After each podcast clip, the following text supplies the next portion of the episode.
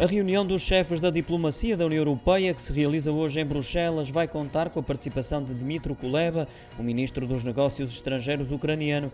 Em discussão vai estar o conflito que se vive no país, numa altura em que os 27 negociam um embargo energético gradual à Rússia, no âmbito do sexto pacote de sanções apresentado pela Comissão Europeia no início de maio. Não se prevê, porém, um acordo no encontro de hoje. Está agendado para as 11 horas portuguesas. Vai estar igualmente presente a ministra canadiana dos Negócios Estrangeiros, Melanie Joly. Já sabe que em representação do país vai estar também João Gomes Cravinho.